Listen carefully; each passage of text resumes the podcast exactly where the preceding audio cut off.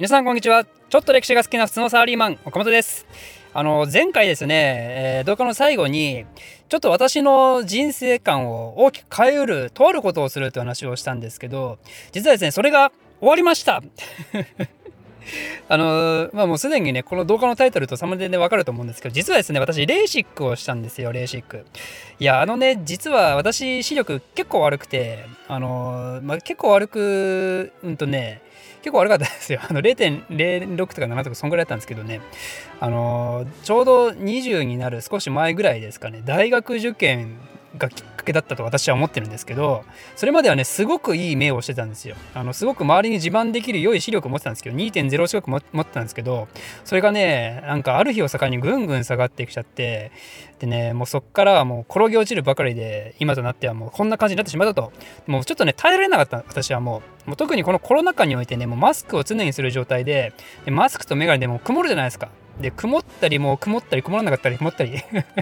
曇ったり ってもうもう毎日曇ってんじゃねえかってことでもう嫌になっちゃってレーシックをしたと。でやっぱレーシックだからその目をいじるじゃないですか。目をいじった後さすがに1週間ぐらいはちょっとパソコンとか見るのしんどいんだろうなと思ってだから前回の最後ねちょっと動画遅れるかもしれませんねってことを言ったんですけど、まあ、でもね思ったより見えてる。ってことなんで、ちょっと急遽パソコン立ち上げて、せっかく記録が残ってる状態でね、あのこのレーシックの体験っていうのを皆様に共有したいと、全然歴史関係ないんですけど、まあ、そういう動画を1個作りたいなと思って、え今回、急遽作ったということですね。ということで、今回は、なぜ私がレーシックをしたかっていうのと、えっと、その手術当日ね、どういうことをしたかっていうとこと、あと、レーシックで、その重要なね、視力がどんだけ改善したのかっていうとこと、あと、そのレーシックの手術が終わって、数日経った今の状況について、まあ、簡単にですけど、説明したいと思います。まあ、まずね、なぜレーシックをしたかって、これさっき さっきも言いましたね。あの、まあ私ね、やっぱ目がもともと良くなかった。まあ良くなかったっていうか、良い時代があったんだけど、だけどそれが大学入るぐらいからちょっと悪くなっちゃって、でね、一回メガネの生活をしだしたらね、もうぐんぐん下がったんですよ。ぐんぐん、本当に。もう毎年毎年下がってて、で、それで、もうね、メガネも何回変えたかわかんない。2、3年に1回やっぱ変えてたと思うんですけども、ぐんぐん下がってるわけですよ。で、1回、あの、コンタクトにね、浮気した時期もあったんですけど、コンタクトはね、私全然、あの、目が合わないみたいで、すごいゴロゴロ感が拭いきれなくて、で、ずっと結局メガネしたんですけど、何の話してんだ？なぜレーシックをしたかですね。あの、まあ、そうやってね、ずっと長いことメガネと一緒に生活過ごしたんですよ。もう10年以上、10年以上ですね、15年何年 ?15 年、15年、15年もいかないか。まあ10年ちょっとぐらいですかね。で、ちょっとね、あのー、今つけてたメガネ、前までつけてたメガネもね、もうちょっとたまれ、たまらないと思って、たまらない何がたまらねえんだよ。あの、見えないって本当に、全然見えなくなってきちゃって、あのー、私サッカーみんな好きなんですけど、最近サッカーすごいやってたじゃないですか。だからサッカーやってる時にそのテレビ見てたんですけど、見えないんですよ。本当にちょっと遠くからちょっとソファーとか座ってテレビ見ようとして見えないから本当にテレビの目の前に椅子ボンって置いてねすごい至近距離でずっとサッカー見るっていうことやっててこれはいかんだろうと思ってこんな生活してたらお前ダメだろうってことでちょっとそのメガネを変えようかなって思ったんですよ。ただメガネをアップデートするのもね金かかるでしょ結局。私やっぱメガネずっとしてるからそのコンタクトじゃなくてメガネをずっとしてるタイプなんでメガネには少し思い入れがあるわけですよ。せっかくなんでそんなねあの5000円とか1万円とかで全部あの揃うようなメガネじゃなくてちょっといいの欲しいと思うわけですよ。ちょっといいの欲しいなって思ったらそのフレームとそのレンズとかねでなんかほらあのブルーカットとかやりるともう5万とかさ6万とかするわけじゃないですか。高えなおいって思って。メガネってあの知ってたけどやっぱ高えなおいってなって。でいよいよね、まあ、存在は知ってたけど自分はやらないだろうなと思ったけどその存在をしてたそのレーシックっていうのがねふわふわふわふわってこう自分の中にこう浮かんできたんですよ。で一回そうやって浮かんできちゃうとねなんかねやっぱ情報収集するじゃないですか。で情報収集すると意外なことにね結構やってるんですよレーシックって。あの本当にね自分の会社の人とか結構周りバンバンやっててこの人ずっとラガンなんだろうなと思ってた人が実はすげえ前にレーシックやってたとか、まあ、そんな感じででしかもレーシックやったのいつですかって言ったら20年前だよとか言うわけですよ。20年前かよって20年前のレーシックってお前それ出演50%じゃねえの？出米率50%の世界じゃねえのとか思ってたんですけどいや意外とそのね20年前にレーシックやったけど今全然何も悪いとこないよみたいなのがあのねすげえいたそういう人たちが。実は45人あのちょっと聞いただけで45人ぐらいいてええー、と思ってレーシックって実はそんなあのいい感じなの？と思って。でそれでつい最近にね逆につい最近受けましたよっていう人もねすげえいたんですよ。すごい昔にあの受けた人もいるしでつい最近受けたばっかの人もいるしなんかねレーシック来てんじゃねえかと思って。これ俺のなんかレーシック受けろよっていう何かあの俺今予言受けてるなと思ってでそれでねあの会社の仲いい同期とかの人にもね聞いたらその人もやってたと。でその人が今だったらなんか紹介すれば安くなるよみたいなこと言ってきて、まあ、調べたら別に今だけじゃなくていつでも安くなったんですけどだけどその友達からその紹介を受けると安くなると。ということなんでもうこれはねあのそういうことだと思ってでいよいよその重い腰を動かしてレシックを受けたとことなんですよね。で、私のね、住んでるところは、ちょっと田舎なんで、そのレーシックなんかできるんだ、大きな病院がないということで、あの、名古屋に行ったんですよね、名古屋。あの、私のツイッターフォローしてる方はわかるかもしれないですけど、あの、名古屋に私最近行ってたんですよね。なんかね、名古屋ね 名古屋何回、あの、3、今回3回目かな、行ったの。なんか名古屋行くとテンション上がるんですよね。その30ちょっと過ぎぐらいの世代って、あの、ね、思春期の頃に、あの、フラッシュムービーがすごい流行ってて、フラッシュムービーっていうのがフラッシュが流行ってたんですよね。それでね、あの、名古屋は、ええよ、やっとかめっていう名曲があるんですけど、それがね、あの、すごい脳内フルリピートするわけですよ。あの知らない人はぜひ聞いてほしいんですけど、あのね、もう、あの、名古屋駅を降りてさ、その、歩いたらすぐにね、もうユニモールっていうのがあって、もユニモールって単語を聞いただけでね、もうね、うわってなる。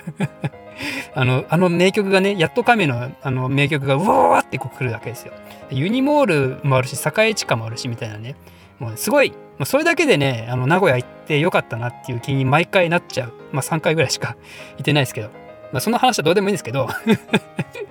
どうでもいい話結構費やしてますけど、その名古屋に行ったと。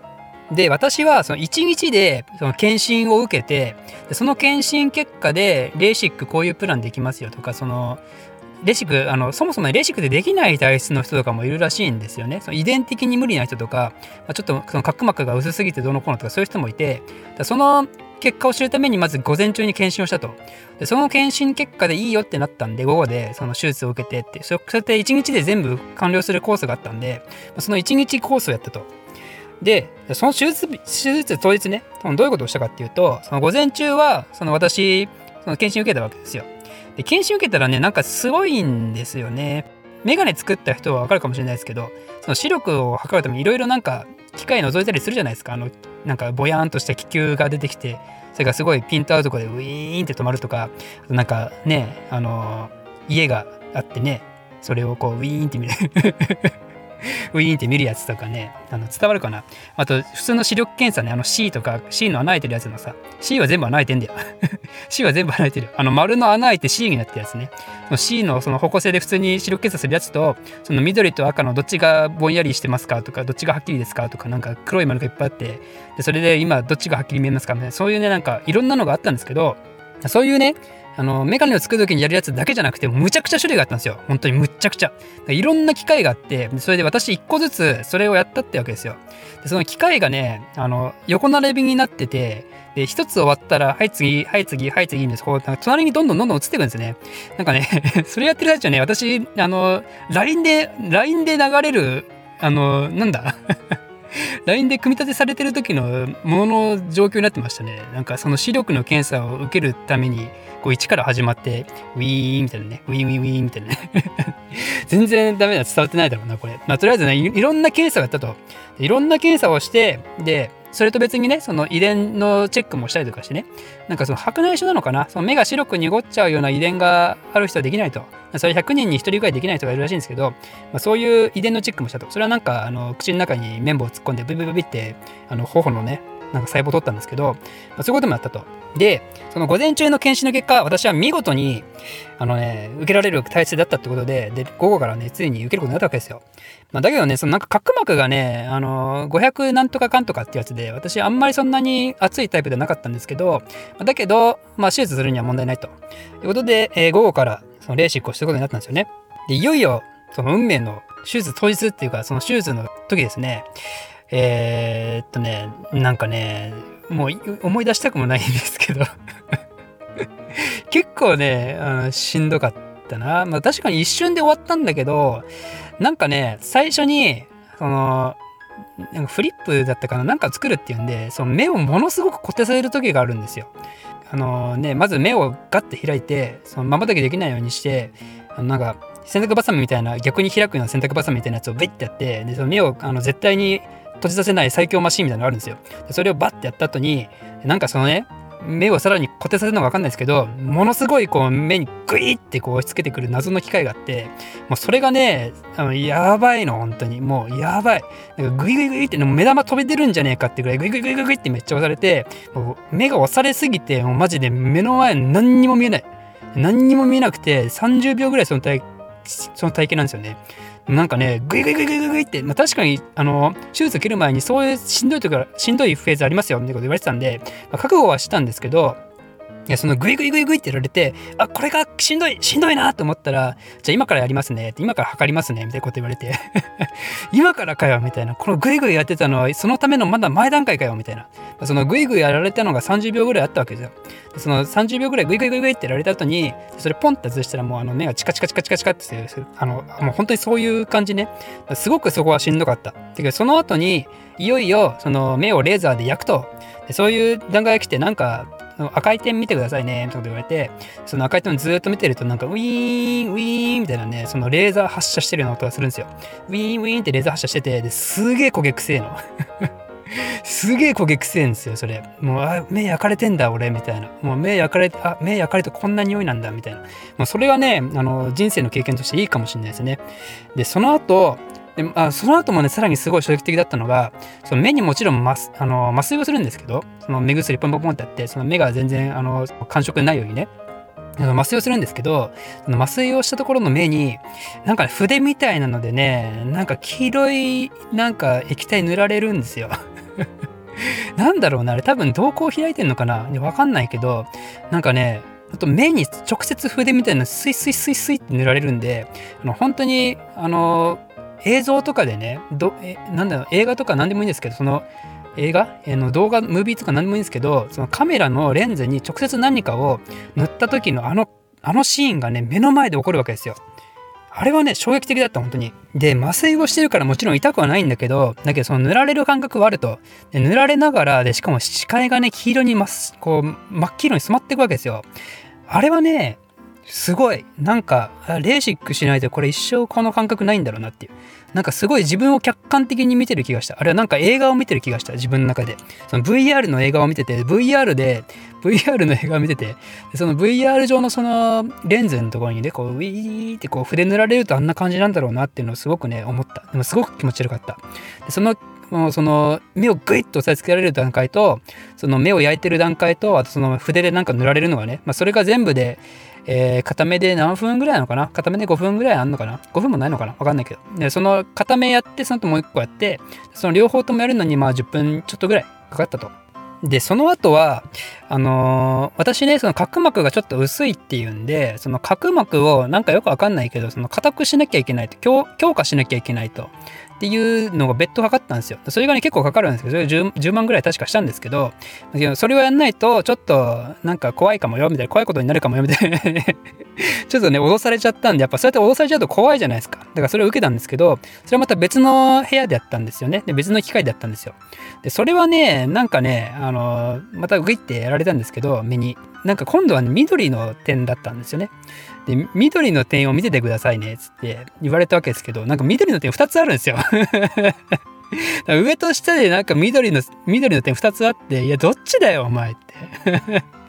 どっち見りゃいいんだよって思って。上の方が若干、あのね、はっきりした。だから、下じゃ、下じゃねえんだろうなっていう賭けをしたんですよ、私は。下じゃねえんだろうなと思って、上をずっと見てたんだけど、まあ多分それが正しかった。で、その上の方を見てたら、その角膜がね、最終的に強化されたと。だからね、皆さんもしね、やるんだったら、上の、上の緑を見なきゃダメですよ。上の緑だからね、下見ちゃダメよ。多分下見たら失明するからね。いや、でも、あの全然わかんないですけどね。で、えー、まあそういうことをしたと。その後は、その後のことを言うか。あの、その手術をした後は、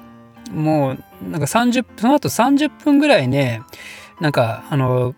リクライニングチェアみたいなところに座られ、座らせられて、まあ、30分ぐらいちょっとここで目休めてくださいって言われたんですよね。これもしかしてあのマッサージチェアかなと思ってボタン探したけどそれ全然なかったっていう。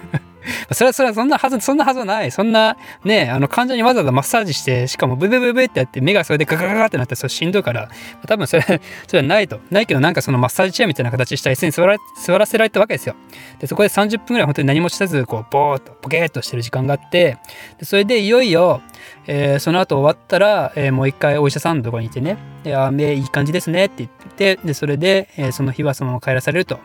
いう感じでしたね。で、いやいや、お前、レーシック終わった後に帰らされるって、その、普通に歩けんのか、お前って思うじゃないですか。いや、実はね、私もそこもちょっと怖かったんですけど、なんか話を聞いてる限りね、その、当日手術した後は、ちょっと、視界が見づらいです、みたいな話をよく聞いてたんで、だから、あの、補助がないとね、歩くのしんどいんだろうなって思ってたんですけど、意外とね、そんなことない。そんなことなかった。確かになんかぼやーんって白くて、で、それで光がうわーって入ってきて、あと近くのやつが見づらいみたいなね、まあ、そういう状況になってたんですけど、でも全然問題なく一人で歩けるぐらいには、まあ普通に見えてたという感じでしたね。てか言っちゃえばもうその日の時点でかなり視力いいからね、すでに。でただね、その当日はね、めちゃくちゃ目薬さすんですよ。めちゃくちゃ。あの、目薬ね、全部で5個処方されたんですよ。そのうち、あの、定期的にやんなきゃいけないのは4個で、あの、1つは、えー、ドライアイみたいなのを、あの妨げるやつ？なんつうの？まあその乾燥させないためのやつ。それは20分に1回刺しなさいと。20分に1回ですかね。20分に1回今まで人生で目薬刺したことないんですけどそれに加えて1時間に1回3つの目薬をしなさいと。1時間に1回その1つの目薬さして5分空けて2つ目の目薬さしてまた5分空けてその3つ目の目薬さすと。その1時間に1回3つさすのプラス20分ごとに1回やるってやったらもう結局ずっとやってんですよ目薬。もう 本当にずっと目薬やってんの感覚的に。でそのずっと目薬やってるのを、えー、その日は寝るまでしなさいと。で次の日からは1時間に1回でよくなってでその、えー、ドライアイを、えー、させないやつはもう喉喉じゃない目が乾いた時に好きな時にやりなさいと。いうぐらいでだいぶ楽にはなるんですけどね。まあ、だけどね、えー、あそういえばその5個のうちもう一つ何かっていうとそれは痛み止めね。なんかすごく涙出てくるんでそのすごく涙が出てきてちょっと目が開けられなくてしんどい時はそれを刺すとまあ治るってことなんで、まあ、一応そういう5つがありました。で次の日ですねあのまた検診をするんですけどその時にいよいよまたあれなんですよ。視力検査をしたわけですよ。でその私ね前日受けた時はその0.06だから0.07だとかあったんですけどじゃ果たしてその結果どうなったかっていうとなんとですねなんと1.5 1.5 ですよ1.5レーシックで目がマジで1.5になったんですよ。